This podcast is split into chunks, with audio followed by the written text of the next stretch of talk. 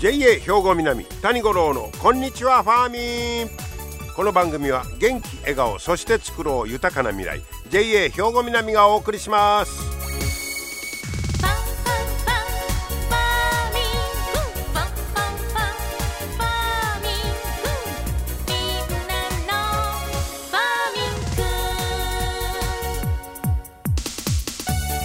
こんにちは谷五郎です今日は2月11日、えー、建国記念日ということでお休みですけど3連休になるんですねまた。ああそうですか。まあ立春過ぎましたけどいつまでも寒いですね本当に今年は。ね、えー、そんなあ中3連休皆さんねどんな計画されてるんでしょうか、えー、楽しいね3日間になるといいんですけどえー、っと20あ七十二校で紹介しますとおとといが七十二校でウグイス鳴くという日でした、えー、そろそろウグイスが鳴き出す頃ということであれようできててねあの最初は下手くそやのにだんだん上手くなるというえらいもんですね、えー、それを聞くのは面白いもんですが。さあそんなウグイス鳴くという日が過ぎまして、えー、今日はねこの頃よく僕も話題にするんですが昆虫食、えー、この話題をまた紹介したいと思うんですけどやっぱりあの着実にこの昆虫を、ま、どうやって食べるかみたいなのは進んできてますね。もうそんな嫌やなとか思いつつもう選択肢にぼちぼち入りかけてんのかなというそんな気がするんですが今回紹介しますのは、えー、持続可能なタンパク源として注目される昆虫なんですがやっぱり形が残ってると食べる食べにくい。抵抗感があるそれあんなもんそコオロギやね言うてそのままだとなかなかね、えー、抵抗感が多いんですがそこで粉末やペースト状態にして食べやすくする工夫が相次いでますよというそんな話題です。でもこの昆虫って昆虫のまあ重さあたりのタンパク質重さに対してタンパク質の量これは家畜の肉とも遜色ないんだそうですよ。だからまあタンパク質の含んでる割合がむっちゃ高いということになりますよね。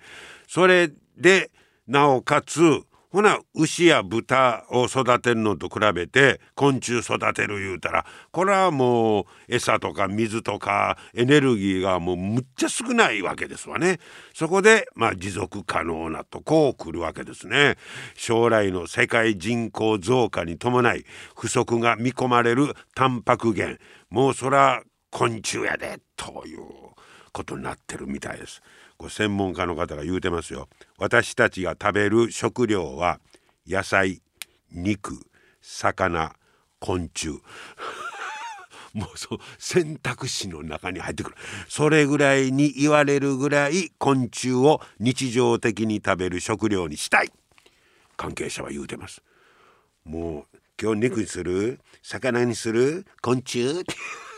えらいもうそこまでさやけどもう迫ってきてるいうことですよ。でその普及の鍵はを握るのはやっぱり愛好家が食べるもんと違うて今まではどっちかやったらね、えー、そんな感じでしたけど多くの人が一般に食べられるようにすることそこで、えー、具体的なことを言いますと東京のエリーいうところはさなぎの蚕のさなぎを粉末と練り状に加工してます。これなんか日本ではそのさなぎを佃煮にして食べるいうのがとこあるんですね、えー、でもやっぱりそのままやからよう食べらんいう人が多いと。そこで、えー、蚕のさなぎを、まあ、粉末にしたり形がわからんようにしましょうと。こういうことですね。でこの蚕タンパク質に加えて多くの必須アミノ酸ビタミン B2 なんかも含んでると。いうことでもうすごいええみたい。で例えば名前に「蚕のなんとか言うたらちょっとあれやから絹とんねんからシルクからシルクフードやってこの辺だったらまたイメージゴロッと変わりません。えシルクフード？なんか上品そうねみたいな。えなんかシルクの服でも着て食べに行こうか？みたいなこう。気付いとったり服食べとったりしてそんなことないか。シルクフードと名付けてさなぎのイメージを薄めた。あさなぎの粉末と米などを原材料にしたチップス菓子を作ったり。はは何、えー、タンパク質補給食品のプロテインスムージー。はあスムージーね、えー、にしたり。いろんなあの手この手でやってるということです。同じく東京のオッドフューチャーいうところはコオロギを粉末にしてタンパク質補給食品のプロテインパウダー。それとかプロテインバー。ああバーね。あプロテインのね。そこへコオロギの粉末を入れてるいうことか。それとか粉末100%の、えー、ものとかコオロギ粉末入りコーヒー。これも商品化してます。コオロギ粉末入りコーヒー。どんな味がすんのやろな。えー、もう商品化されてるんですよ。えー、そうですか。で、えー、あとこうこれは徳島グリラスいうとこはコオロギを大量に養殖して粉末にするまでを一貫生産してます。コオロギの粉末を使ってチョコクランチそれとかクッキーパンカレーなどを商品化しております。コオロギの粉末が入っていることはわからない、えー、味だ。ああ味もわからへんのか。ああなんかコオロギ臭いなとかそんなのはないみたいよね。コオロギ食べたことないけど。商品パッケージにもコオロギのイメージはない。あなんか逆にコオロギの絵描いてとか 思うねんけどもうそんなんはあかんと。ああそうかもうとにかく昆虫やというのを意識させずに食べてもらおうと。ほんで食べた後にコオロギや言うたら案外美味しかったやんとそっちの方がいいか。うん、我が家のあの子供なんかも好き嫌いがあった時にさやけどうちの嫁さんなんかは形を見せて食べささんと好きなれへん言うて知らん間に食べとったってそんなもん好きなれへんって言ったけど昆虫は別に知らんでもええかねほいで後であれ実はコオロギやってんで美味しいなって言うてうまかったってあれ実はって言うた方がええんかもしれへんな。はあ、まあ着々とですねコオロギ食というのが、まあ、栄養源タンパク源とかねに着目してそしてやっぱり、えー、人口増加とか地球の様子が変わってきてますからこれからは野菜肉魚昆虫どれにする時代がもうそこまで来てるみたいな気がしますね。皆様の元気生活を応援する JA 兵庫南。近畿最大級の農産物直売所虹色ファーミン。おすすめは JA 兵庫南エリアの新鮮な地元農産物。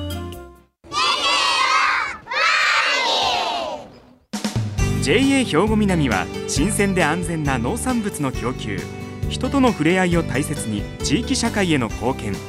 人農業自然が共生できる地域社会づくりに取り組んでいきます。皆様の元気生活を応援する JA 兵庫南。JA 兵庫南谷五郎のこんにちはファーミン。さあ今日はですね JA 兵庫南の旅行センターに行ってまいりました。まあ旅行センターもコロナで大変だと思うんですけれどもね、えー、そこで所長の野々村和美さんにお話を伺ってきましたのでお聞きください。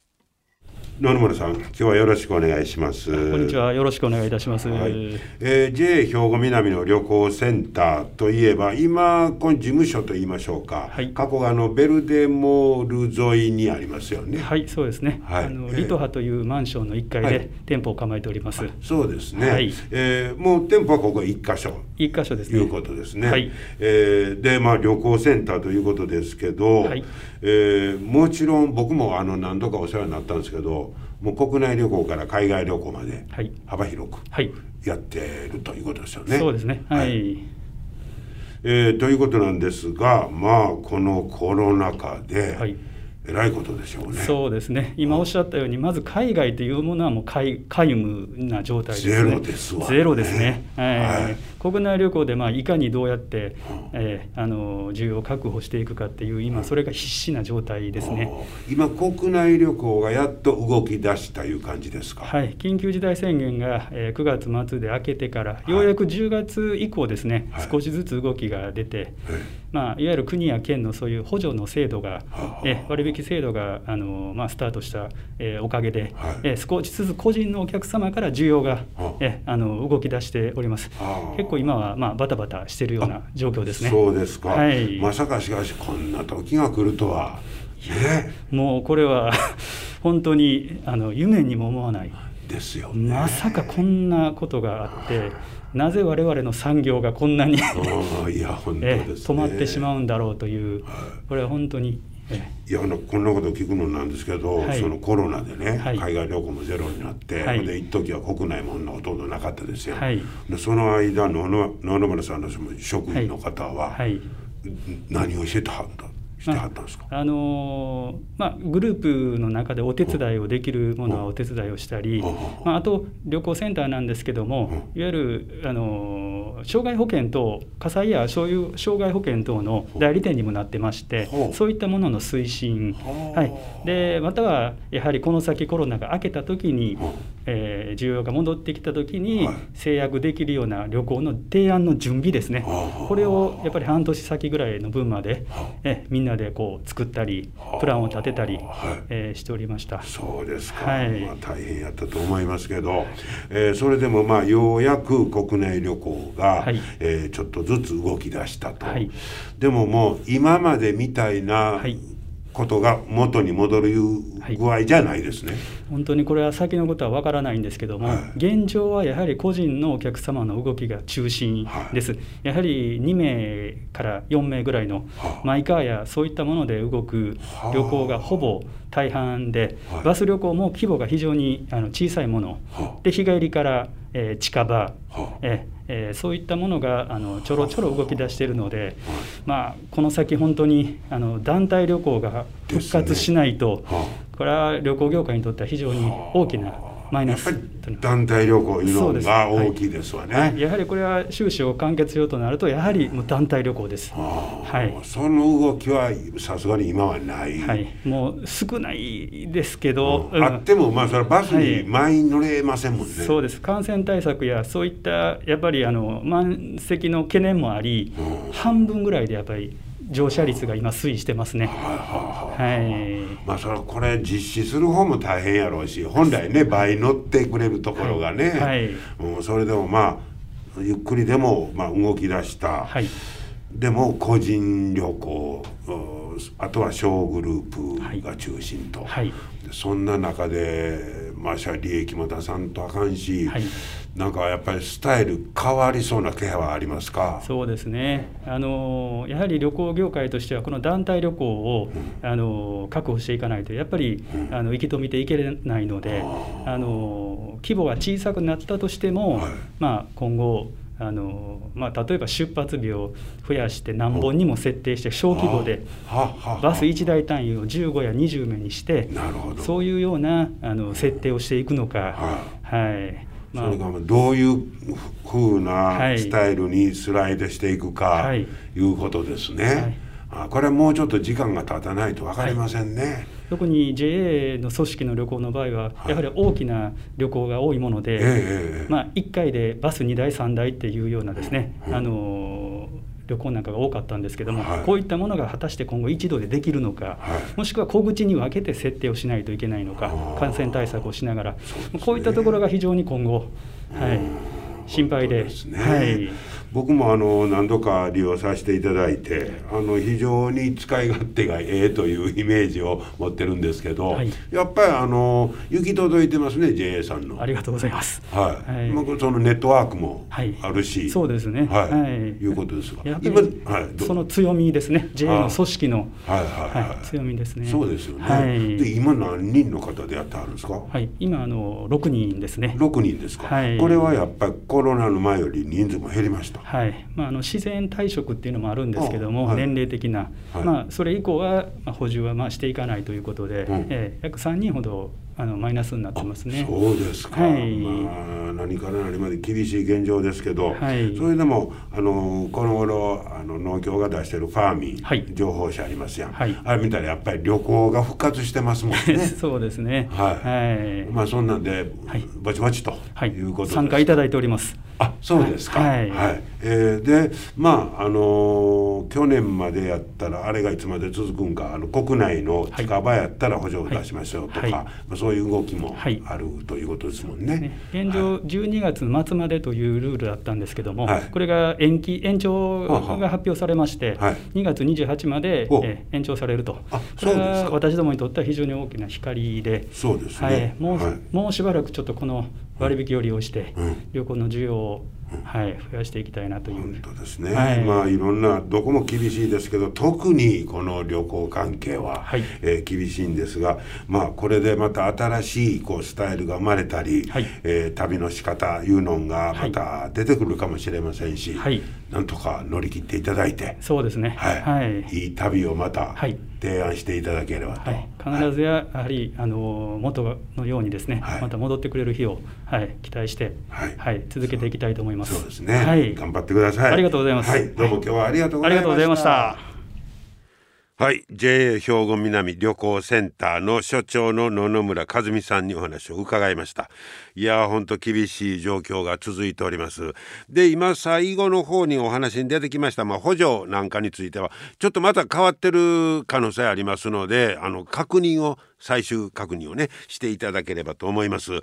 まあしかし、まあ、海外なんかはいつ復活なんか目処立ちませんし国内はまあ少しずつ個人旅行から、えーやっぱり団体客がいつ戻ってくるのかいうことですね。まあ皆さんも早うどっか行きたいけどという気持ちは同じだと思いますけどほんまに早いことねあの自由に行ける時が来てほしいもんですね。皆様の元気生活を応援する JA 兵庫南。近畿最大級の農産物直売所虹色ファーミン。おすすめは JA 兵庫南エリアの新鮮な地元農産物。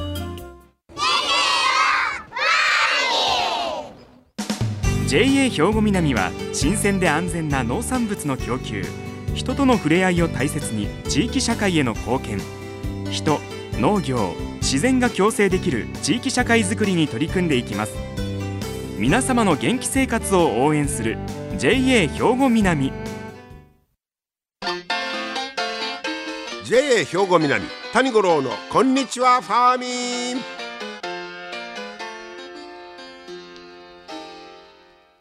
さあ続いてはファーミンアグリメッセージです。今日は JA 兵庫南清掃年部の山口健二さんにいちごについて教えてもらいます。